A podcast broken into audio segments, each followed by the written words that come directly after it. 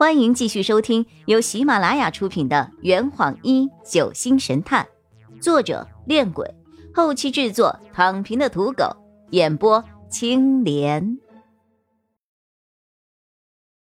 第九十章，都是村里有头有脸的人物。张璇，张璇没有说话，目不转睛的盯着洛佩。洛佩想了一下，压低了声音：“呃。”你和雨涵一组，从柴家内部关系着手。我有一种预感，圣葵村僵尸案和柴老爷被杀案之间存在着某些内在的联系。张璇抬起手，做了一个 OK 的手势。袁法医，千鹤上前了一步。洛佩凑到千鹤的耳边，低声耳语了几句。千鹤左右看了看。咋？就我一个人呢？洛佩坚定的点了点头。虽然我早就怀疑洛佩和袁千鹤是一伙的，但他们这种毫不避嫌的样子也太明显了吧？说完悄悄话后，千鹤无奈的点了点头。行，我知道了。至于翟村长。劳烦您到各家各户去知会一声，让大家注意安全，做好防御工作。翟村长点了点头，面对着众人，洛佩语重心长的说着：“各位，这起僵尸案错综复杂，危险重重，我希望你们每个人都能够保护好自己的安全。”即便完不成任务，也要把命给带回来。人群中，我听见翟村长小声的对秦主任说着：“这个年轻人一看就是大官啊！这村里当官的家伙们都没有见过世面吗？有这样的大官？”接到任务后，我们五组人纷纷离去。张璇仍站在原地，寸步未动。我扯了扯他的衣袖，他却给我使了一个眼色，示意我看洛佩。洛佩也注意到了我们在看他，于是满头大汗。我走上前去，眯着眼睛问：“嘿，等一下，我们都把这些事情做了，那你做什么呀？”洛佩头上的汗越冒越多，越冒越多，然后平移到了柴路的身边，结巴着。我我我我当然是坐镇总部了，顺便还要保护柴路小姐的安全呢。我不满的瞪了他一眼，用手在他的脑瓜上敲了一下。你就是想偷懒加泡妞。当我正要准备收拾他的时候，张璇拉着我离开了祠堂。好了好了。就让骆某人偷懒去吧，我们赶在他之前查出真相，这样就可以尽情的羞辱他了。看着视线中渐渐变小的洛佩，我朝他做了一个鬼脸儿还在生气呀？返回极乐庄园的路上，张璇打趣着我：“生什么气呀？我为什么要生气呀？我怎么可能会生气吗？哼！”我绝对不可能生气。侧目间，我看到身后不远处有一个鬼鬼祟祟的白色身影。当我正想停下来仔细观察的时候，张璇突然压低了声音：“别停下，继续走，不要回头。”好吧，我的反应永远比某人慢一步。现在什么情况啊？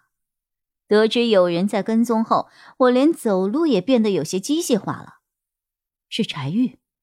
张璇面无表情的继续向前走着。说起来，你刚刚跟他说了什么呀？他那么听你的话。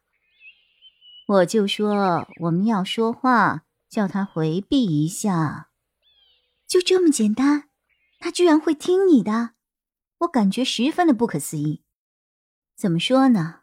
他似乎动了某些不该动的心思，哼，所以很听我的话。张璇的嘴角微微一扬，纳尼？我一时没有反应过来。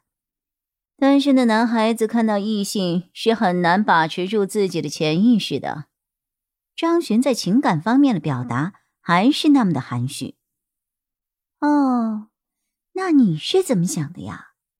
我试探性的问着。虽然我知道他对这个男生肯定不感兴趣。送上门的棋子岂有不用之理？张璇身上冒出了森森的凉意。我弱弱的说着：“嗯，这样利用别人的情感，会不会不太好啊？”张璇意味深长的看了我一眼：“你呀，还是太年轻了。年轻，年轻也有年轻的烦恼啊。对了，柴老爷给洛佩的那封信，你看过了吧？”我点了点头。跟我讲一讲，具体一点。具体是不太可能的，毕竟我只看过一遍。不过掐头去尾，中间的一些重要部分，我还是能够叙述出来的。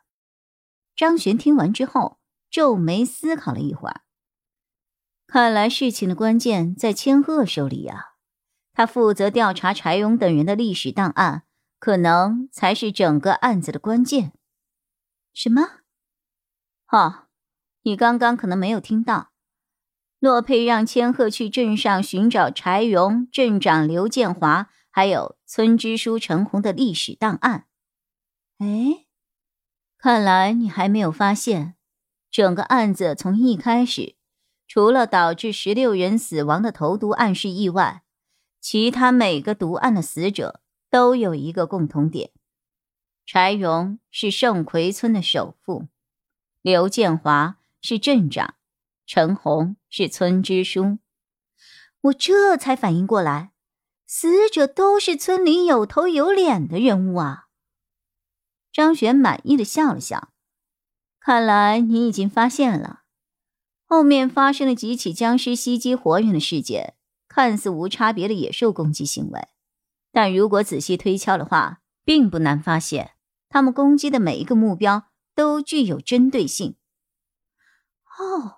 这是人为的。要解开僵尸案，就必须要解破尸体复活之谜。哎呀，希望洛佩能在柴家祠堂里找到一些线索。柴家祠堂里会有什么线索啊？你忘了吗？柴家祠堂里就放着一具现行的尸体啊！我吓得停下了脚步。如果盛奎村的尸体复活的话，那柴老爷……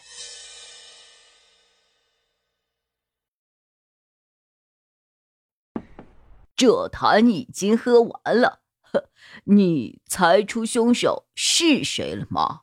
啊，老板，拿酒来。